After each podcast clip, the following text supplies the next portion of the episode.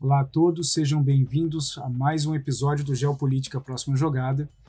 E no episódio de hoje eu vou falar um pouco sobre algumas tendências, alguns fatos importantes, alguns temas que vão ser incrivelmente relevantes no ano de 2022, que pro provavelmente vão gerar conteúdo para novos episódios, mas também que vale muito a pena vocês que se interessam pela, pela área das relações internacionais como um todo, trabalhando nisso ou não, para acompanharem, para prestarem atenção nesses temas que eu vou trazer.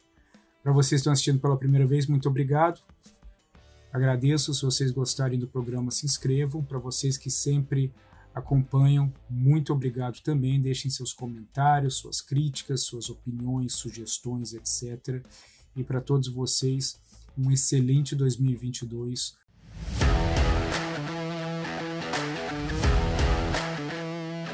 Geopolítica, a próxima jogada, com Tiago de Aragão. Geopolítica, como vocês sabem, ela é algo que sempre dominou a área das, dos estudiosos, dos acadêmicos, mas também dos tomadores de decisão em vários governos do mundo. A análise no qual vários governos fazem sobre o posicionamento político, militar, econômico, comercial de um país em relação ao outro os auxilia a é, montar suas próprias estratégias e suas próprias políticas públicas relacionadas à área internacional. Agora, com o passar do tempo, ah, os temas de relações internacionais, de política externa dos países, a geopolítica como um todo, ela também passou a chamar muita atenção das grandes empresas. Isso era óbvio que aconteceria de uma hora para outra, até porque muitas dessas empresas que fazem parte da cadeia global de distribuição de suprimentos, elas acabam sendo muito afetadas por tudo que acontece no mundo e isso faz com que elas precisam se manter informadas sobre os riscos, sobre as possibilidades, etc. E é basicamente nessa onda que eu montei uma lista que eu venho conversando com vários clientes que têm interesse nisso e com pessoas de governos do mundo inteiro. E obviamente o documento que eu preparei ele é mais é, longo, ele tem mais detalhes, ele tem mais pontos. Isso talvez muitos de vocês achariam um pouco cansativo ser abordado aqui, mas eu elenquei os principais que eu acho que vale a pena observarmos, que eu acredito que vão trazer um impacto no ano de 2022 de uma forma ou de outra e que vai afetar um pouco da nossa percepção do posicionamento de um país em relação ao outro. O primeiro tema é a questão da inflação. A inflação, que é um tema muito anos 80, principalmente para nós brasileiros e para latino-americanos é, em geral, ele é, é, é um tema que está voltando no mundo e não é só o Brasil, ou os Estados Unidos ou a Argentina, etc., que estão lidando com inflação, mas vários países do mundo estão observando a inflação como um problema muito atual e um problema que muitos países não têm a experiência de lidar com isso e outros não têm os recursos para poder lidar com a inflação.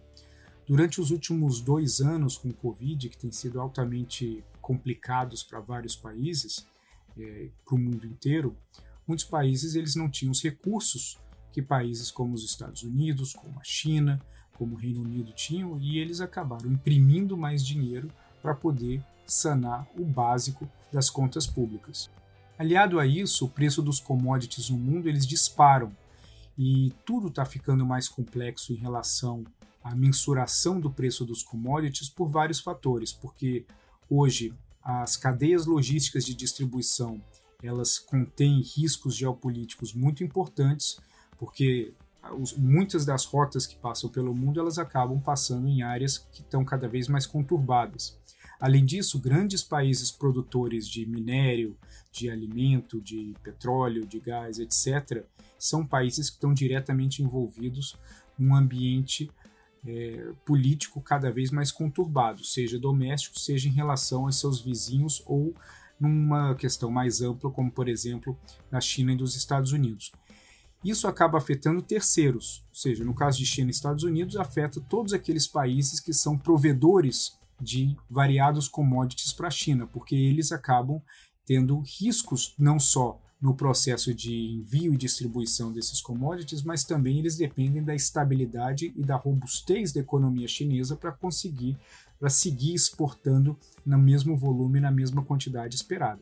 A China entrando em algum processo de complicação econômica, seja por questões domésticas ou por questões é, de relações internacionais, isso vai acabar afetando todo o planejamento e todo o, o poderio de exportação de commodities de vários países, entre eles Brasil, Argentina, Austrália, Irã e Arábia Saudita, entre outros. Então, tudo isso acaba afetando muito. Isso está diretamente alinhado à questão também da inflação, por toda a forma como isso acaba sendo, como esses dois temas, eles acabam estando diretamente relacionados à capacidade de, da economia, da produção e da manutenção da economia doméstica desses países. Os europeus, por exemplo, eles são uns que já estão sofrendo, agora em 2021, com um problema no preço dos commodities. A ausência de gás natural, por conta não só das tensões entre Rússia e Ucrânia, mas também por uma, a, a Rússia como pressão, ou também por conta de tecnicalidades, não está conseguindo manter o fluxo de exportação de gás pelos seus gasodutos. Recentemente eles fecharam novamente, então tem esse abre e fecha ocorrendo o tempo todo. Isso faz com que a Europa ela esteja desesperada para comprar gás. E pela primeira vez o que aconteceu é que vários navios que estavam fazendo o trajeto dos Estados Unidos com gás natural liquefeito na direção da Ásia, é, e também navios australianos que estavam em direção a, a China e a outras áreas do continente asiático, eles acabaram mudando de rota no meio do caminho porque vários compradores europeus eles aceitaram pagar um preço nunca antes pago, ou seja, um preço muito maior do que os compradores asiáticos vêm fazendo. Isso acaba vem pagando e isso acaba gerando com que vários desses navios eles mudassem de rota no processo de chegada na, de ancoragem nos portos asiáticos e mudassem seu caminho, muitos deles passando pelo pelo canal de Suez, entrando pelo Mediterrâneo, outros passando pelo, pela África do Sul, para seguir destino até a Europa.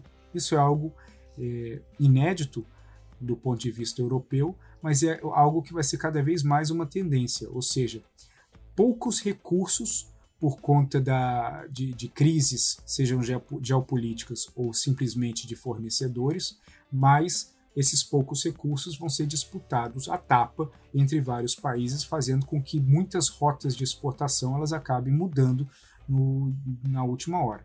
Outro ponto que eu quero trazer, o número dois, são os conflitos que não estão acontecendo no mundo, mas que podem acontecer no mundo. Um deles é a questão da Rússia e da Ucrânia. Isso, como eu bem falei agora, isso acaba impactando a capacidade econômica da Europa. Eu não vou nem entrar no aspecto da tragédia humanitária que, obviamente, isso geraria na Ucrânia e também todas as sanções que seriam aplicadas em cima da Rússia. Mas esse ambiente ele acaba trazendo mais incerteza não só para a Europa, para a Ucrânia e para a Rússia, e naturalmente para os Estados Unidos, mas tudo está interconectado. O impacto que isso gera na China, nas relações entre China e Rússia, é, são importantes, ao mesmo tempo que isso acaba gerando um impacto óbvio no preço do barril do petróleo e no preço do gás natural num, num ponto de vista global. Até porque a Rússia ela tem um poder de influência muito grande em relação ao OPEP e uma das formas dela segurar um pouco o ímpeto das sanções é manipulando o preço do, desses, dessas energias fósseis a fim de tentar impedir que as sanções elas tenham um poder ainda mais forte. Então tudo isso acaba sendo interligado ao simples fato da Rússia decidir ou não seguir adiante e colocar seus 100 mil, 110, 170 mil soldados adiante, gerando um problema que vai além da tragédia humanitária que geraria na Ucrânia, mas que teria reflexo em várias partes do mundo. O Mar do Sul da China, ao lado da questão da Rússia e da Ucrânia, é outro local de conflito em potencial. Agora, diferente da, da questão da Ucrânia, o Mar do Sul da China não é algo que deverá ocorrer em 2022.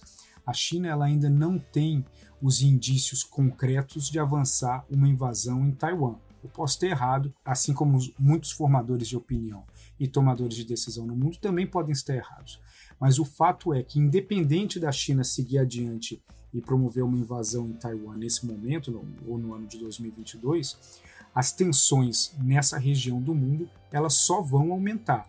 E elas vão aumentar por várias coisas. Primeiro, pelo temor de que isso aconteça. Segundo, pela própria rivalidade intrínseca entre Estados Unidos e China, que está aumentando cada vez mais, fazendo com que os Estados Unidos mande cada vez mais seu poderio naval para ocupar a região do Indo-Pacífico.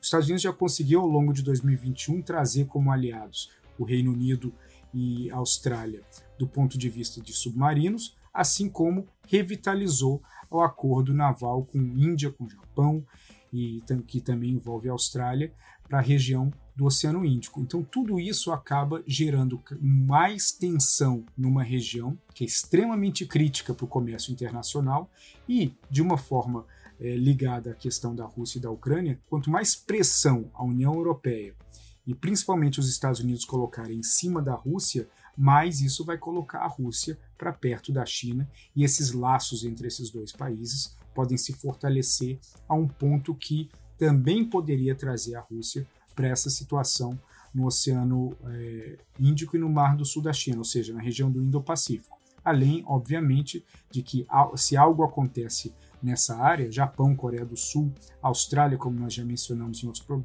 eh, programas, a Índia, o Paquistão, todos esses países que fazem parte do ecossistema dessa é, de realidade, eles estariam envolvidos e assim todas as relações paralelas entre esses países certamente seriam afetadas também. Além disso, nós temos dois problemas que já estão acontecendo em duas áreas específicas do mundo, como a guerra civil na Etiópia e a guerra civil no Iêmen, que faz com que um ponto, um gargalo importantíssimo para o comércio internacional, para as exportações e importações, também estejam sob risco, que é a região do Mar Vermelho. Então, isso faz com que, à medida que esses é, conflitos que, que já são uma tragédia em si só e geram instabilidade na região, eles acabam podendo é, escoar para outros países da região, fazendo com que a situação, num momento em que o mundo está à flor da pele e lidando com temas é, internacionais de uma forma muito mais detalhada e de uma forma muito mais impactante do que ocorre num país em relação ao outro, isso pode acabar fazendo com que esses conflitos, que eles são restritos a determinadas fronteiras, possam expandir e sair dessas fronteiras e acabar afetando outras áreas e outros temas, como por exemplo no Mar é, Vermelho. Um outro ponto importante é a questão da instabilidade no Afeganistão.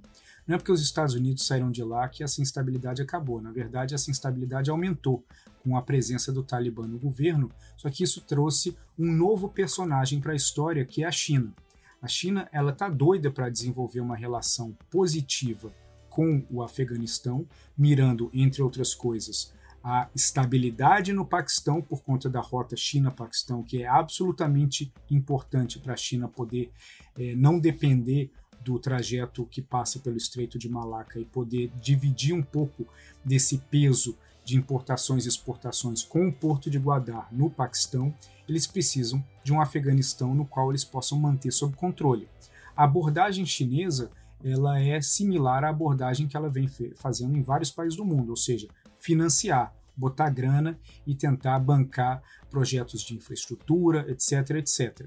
O problema é que o Talibã ele não cai necessariamente nessa conversa, porque o Talibã ele não tem uma visão uníssona de como levar um governo adiante. Uma coisa é a organização do grupo como é, grupo terrorista, guerrilheiro, rebelde, chame do que quiser, em relação ao inimigo. No momento que eles assumem o poder, eles têm que cuidar de uma máquina burocrática no qual eles não têm nenhum conhecimento e não estão acostumados. Então, isso acaba gerando visões distintas. Existem grupos no, no, do Talibã no Afeganistão que são ligados a grupos no Kirguistão, por exemplo, que são extremamente contra a atuação da China e o tratamento que a China dá em relação à, à população de Xinjiang. Então isso acaba fazendo com que muitos tomadores de decisão importantes no Afeganistão eles olhem com muita desconfiança e uns deles até mais negativamente a essa aproximação da China. A China entende que o Afeganistão pode ser uma grande oportunidade, mas talvez ela ainda não entenda como isso pode ser um buraco sem fim no qual ela de repente não conseguirá sair. Há um interesse muito grande nas minas de lítio que existem no Afeganistão, assim como de vários outros minerais raros, que para a China seria uma maravilha por conta da proximidade. Mas isso não é, não existe nenhuma garantia de que eles conseguiriam minerar isso no local com um governo instável como o Talibã e com a total ausência de infraestrutura. Então, isso é algo que deve ser observado ao longo de 2022, como que a China vai lidar com a questão do Afeganistão, como que o, a relação entre Afeganistão e Paquistão e China, esse triângulo é muito importante para ser analisado, porque envolve diretamente a Índia, um enorme e importante aliado americano. Muita gente especula, por exemplo, que caso surja um conflito no Mar do Sul da China, entre Estados Unidos e, e, e China, o ideal para os chineses seria manter a Índia fora desse, desse embate, com foco em outro lugar, porque a Índia ela tem a capacidade de fazer a balança de poder a favor dos Estados Unidos é, aumentarem consideravelmente em relação aos chineses. Então, o ideal nessa circunstância seria manter a Índia ocupada com outra coisa. Essa outra coisa poderia vir a ser um Paquistão, por exemplo, gerando problema ou pelo menos mantendo em alerta o exército indiano. Então, tudo isso está interligado e são pontos que vão se desenvolver muito mais em 2022. Um outro ponto de, de grande importância é a questão do Irã. O Irã ele consegue sendo um tema extremamente importante tanto para os Estados Unidos quanto para Israel por conta do, do seu programa nuclear. E esse programa nuclear ele ficou bastante tempo paralisado por conta das sanções ou funcionando de uma forma subterrânea, uma velocidade bem mais lenta. À medida que a, as sanções americanas pararam de gerar efeito no Irã, porque a China simplesmente ignora, é, ignora essas sanções. E ela passou a firmar acordos muito lucrativos para o regime iraniano de importação de petróleo, isso deu um fôlego para a sobrevivência do regime iraniano e possibilitou que eles retomassem o programa nuclear e, ao mesmo tempo, eles seguissem financiando o, os seus proxies, ou seja, os seus grupos é, que acabam atuando fora do país para desestabilizar inimigos do regime. O mais conhecido de todos eles é o Hezbollah, que é historicamente financiado pelo governo iraniano, e isso faz com que ele mantenha Israel ocupado em outro tipo de problema, se eles precisarem usar alguma forma de dissuasão para que impeça qualquer coisa que seja direcionada diretamente ao Irã. O grande ponto é a chegada da, da China nessa região. É, e a China desenvolvendo uma relação financeira e, e oferecendo linhas de crédito para o regime iraniano tornam quase que obsoletas as, é, as sanções aplicadas pelos Estados Unidos. Então isso é algo novo. Isso é algo novo que vai ficar cada vez mais evidente ao longo de 2022, porque agora o Irã ele não vai mais sentar na mesa para negociar sanções da mesma forma como ele negociava antes. E isso vai fazer com que o seu programa nuclear acelere. A presença da China no Oriente Médio é algo extremamente interessante. Não só o Irã desenvolveu uma relação muito forte, mas a Arábia Saudita também, é, quebrando aquele monopólio histórico de influência que os Estados Unidos tinham sobre os sauditas. Mohammed bin Salman ele dá as boas-vindas aos investimentos chineses no país, a China está comprando uma quantidade absurda de barris de petróleo sauditas todos os, os dias, e além disso, ela está colaborando com o governo saudita para a exploração de minas de urânio na região. A China também está de olho no Iraque. Na semana do dia 12 de dezembro, mais ou menos, o governo chinês firmou um acordo com o governo iraquiano para construir mil escolas no país. E esse acordo ele é extremamente relevante porque a construção dessas escolas elas também trazem uma presença muito forte de formadores de opinião é, chineses e uma proximidade muito grande desses formadores de opinião do Partido Comunista Chinês com o governo iraquiano, que também não tem nenhuma gana de reviver aquela relação no qual eles estiveram conturbados com os Estados Unidos desde a invasão que, que tirou o governo, o regime de Saddam Hussein. Então essa presença chinesa no Oriente Médio, ela também deve se tornar mais evidente em 2022. Ou ela pode aumentar, ou dependendo da situação econômica na China e de todos os problemas no qual a China cada vez mais vem vivendo, com a crise da Evergrande, com a crise de energética, com a crise das big techs e também com a pressão do governo chinês em cima de, é, de redes sociais e celebridades, etc. Se o foco ficar muito doméstico e a China acabar abandonando um pouco a atenção, ou pelo menos diminuindo o fluxo de investimento no Oriente Médio, isso vai gerar um reflexo. E onde falta dinheiro geralmente começa a ter todos os tipos de crise. Um outro ponto extremamente importante que eu quero também trazer aqui para vocês é o vigésimo Congresso do Partido Comunista Chinês. Esse evento é provavelmente o maior evento agendado de 2022. O último, a última reunião do Congresso, a 19, foi em 2017, foi ela que definiu o Xi Jinping e, e, e os membros do Comitê Central do Partido Comunista Chinês. O Comitê Central ele acaba participando diretamente da form formulação do Politburo, consequentemente do Conselho de Estado e também do Conselho Militar, e eles têm uma influência muito grande no Congresso Nacional, que é uma espécie de parlamento chinês, e a partir dali as políticas públicas escorrem para uh, os ministérios e as outras partes do governo. Então, essa, essa, esse vigésimo congresso do partido ele é muito importante não só para consolidar o poder do Xi Jinping pra, e para trazer os novos nomes do Comitê Central e do Politburo, mas mais do que isso porque eles definem um cronograma de ações, um cronograma estratégico para os próximos cinco anos. Mesmo o, o Congresso do, do partido tendo um encontro plenário anual, esse encontro ele é absolutamente simbólico e muito decisivo por conta do que vai ser decidido ali. E esse cronograma que é decidido no Congresso do Partido, ele geralmente é seguido à risca nos próximos cinco anos. Então, isso vai nos dar uma visão muito mais clara do posicionamento que a China quer ter em relação à política doméstica, que é mais difícil de, de, identificar, mas também em relação à política externa, onde nós podemos ver movimentações aqui e acolá.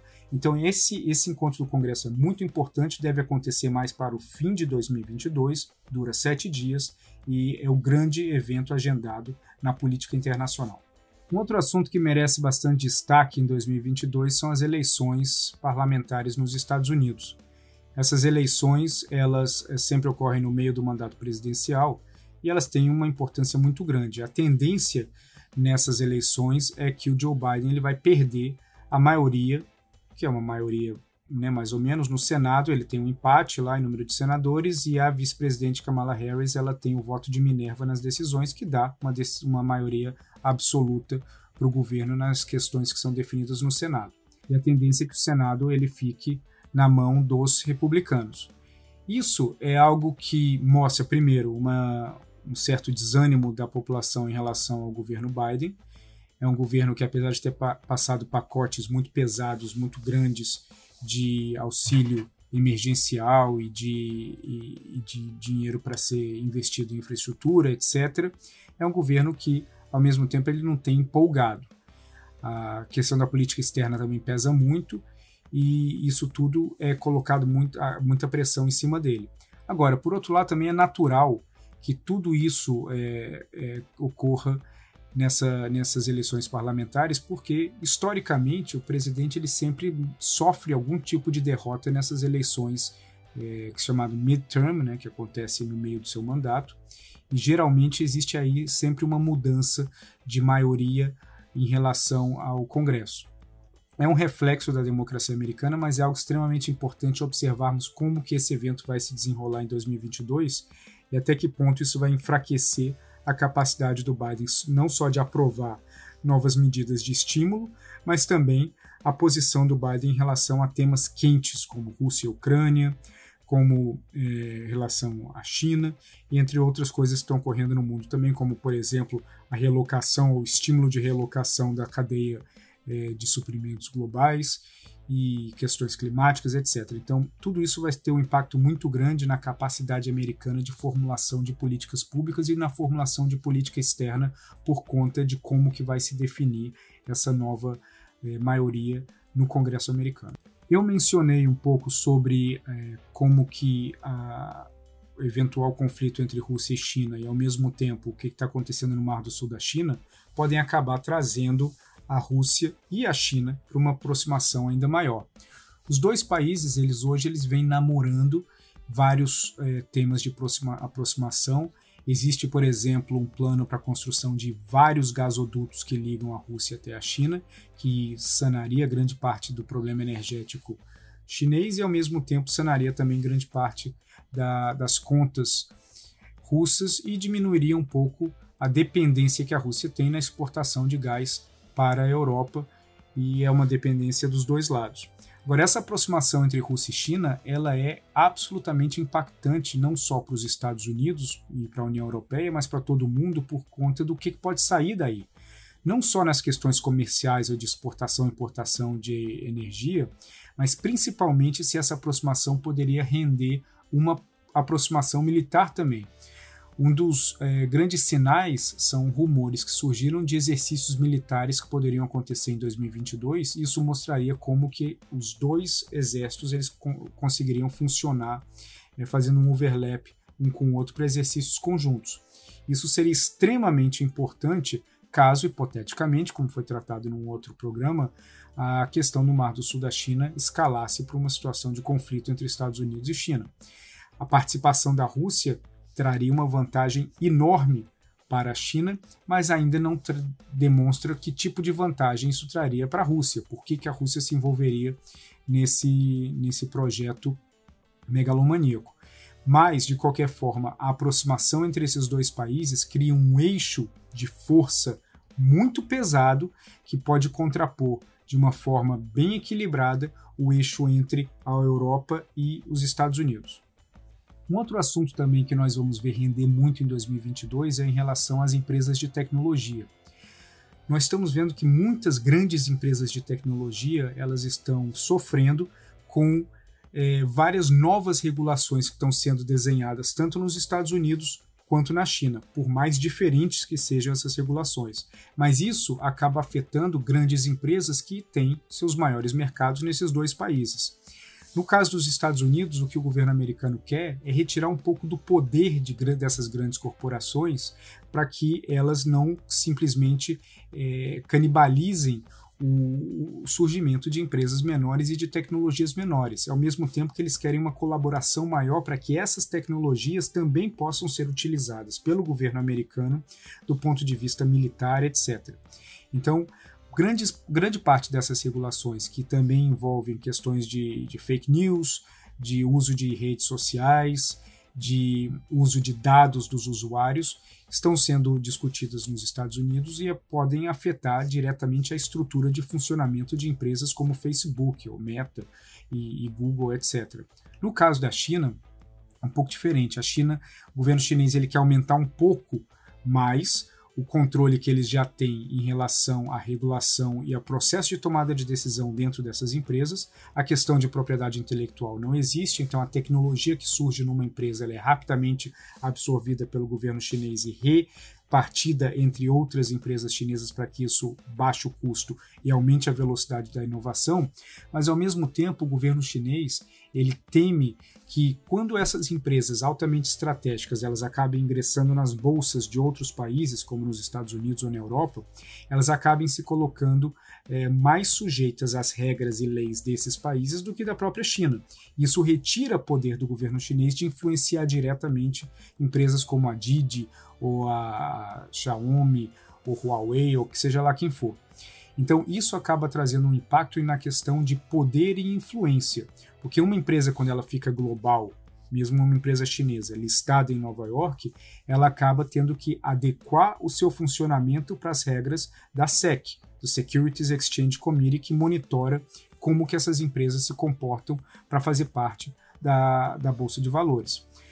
O fato é, o Xi Jinping ele não quer que, grande, que essas empresas estratégicas elas estejam listadas em bolsas internacionais. Ao mesmo tempo, ele quer fortalecer a bolsa de Xangai, a bolsa de Hong Kong e a bolsa de Pequim. A bolsa de Pequim ela visa mais ou menos um público, é, é ela quer ter empresas médias e pequenas e visando que, um público que está ingressando no mercado de capitais e que quer começar a fazer investimentos. Já Xangai tem a sua bolsa tradicional e também tem a Star Market, que precisa ser desenvolvida para que ela é, possa, de fato, colocar um, fazer um contraponto à Nasdaq, que foi a ideia inicial que os chineses tiveram para criar a Star Market. E a bolsa de Hong Kong também é muito importante que a China ela mantenha ela é, interessante e com legitimidade de operar para que não perca os investimentos e as empresas uh, estrangeiras que lá estão. Então, essa é, esse embate em relação a bolsas, elas acabam visando, acima de tudo, as empresas de tecnologia que são as mais valiosas. A China ela consegue adquirir essas tecnologias de uma forma mais fácil e inserir grande parte delas no seu é, desenvolvimento militar. Os Estados Unidos já têm essa dificuldade, eles precisam pagar por isso. A China não. Então, o aspecto do funcionamento das grandes empresas de tecnologia na China e nos Estados Unidos são é, é, algo que nós vamos ver bastante, muitas notícias sobre isso em 2022. Naturalmente, também nós vamos ter as eleições no Brasil, nas Filipinas, na Colômbia, na Coreia do Sul, na França. Todas essas eleições elas trazem uma grande importância para dentro do, do ambiente no qual esses países fazem parte. A França, por exemplo, a eleição francesa, ela vai trazer um, um, um elemento muito importante sobre o papel que a França vai vir a ter dentro da União Europeia.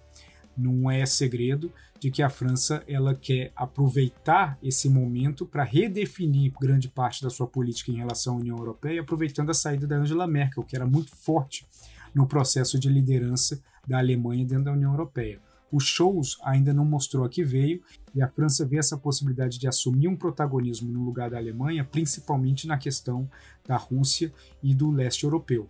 Então essa eleição é extremamente importante. Na Coreia do Sul não deve acontecer muita coisa, nas Filipinas é uma eleição também importante, é, que, que vai impactar e definir grande parte do, da divisão de influência na região do Mar do Sul da China. Temos a eleição no Brasil também, que vai ser importante para a região e para como outros países do mundo vão é, manter ou modificar a relação deles em relação ao Brasil, dependendo do vencedor. Então, todos esses eventos eles têm uma importância natural e grande. Nós não podemos também deixar de esquecer os dois grandes eventos esportivos do ano. Primeiro é Olimpíadas de Inverno em Pequim, segundo a Copa do Mundo no Catar, que tendem a ser a Olimpíada mais política que nós tivemos nos últimos anos, com os Estados Unidos ameaçando boicote, com a China querendo mostrar uma China é, que funciona de uma forma diferente do que as pessoas especulam ou, ou, ou sabem como funciona no mundo e a do Catar também, pelo fato da, regi do, da região viver toda essa dificuldade com a, a, guerra civil no Iêmen, o aspecto do posicionamento da Arábia Saudita, é, o Irã, a proximidade com o Catar também. Então, são dois eventos de impacto político muito grande. Então, é interessante ver como que isso pode acabar afetando ou não, porque às vezes dois eventos desses que são relevantes, mas num mar de situações altamente complexas que estão acontecendo no mundo, podem passar despercebidos os aspectos não esportivos. Mas são dois eventos que, obviamente, para quem gosta disso também são extremamente importantes. Bom, aí nós vamos ter uma, uma infinidade de outras coisas também. A Índia mandando a primeira, é, é, primeira missão espacial tripulada e e outras coisas que são trazem algum tipo de relevância, notícia, podem criar algum tipo de impacto numa área ou, no, ou, em outra, mas todos esses eventos que eu falei, eles tendem a se desenrolar em outros eventos, e isso vai é, populando o ano em termos de é, conjunturais, ou seja, em termos de como que cada país acaba se posicionando em relação ao outro, como cada formador de opinião e tomador de decisão se posiciona a partir do desenrolar desses eventos. Eu ressaltaria que um dos mais importantes é, de fato, o, 20 Congresso do Partido Comunista Chinês, as eleições nos Estados Unidos, naturalmente, a questão da Rússia e da Ucrânia e o desenrolar dos assuntos que também das tensões que acontecem no Mar do Sul da China.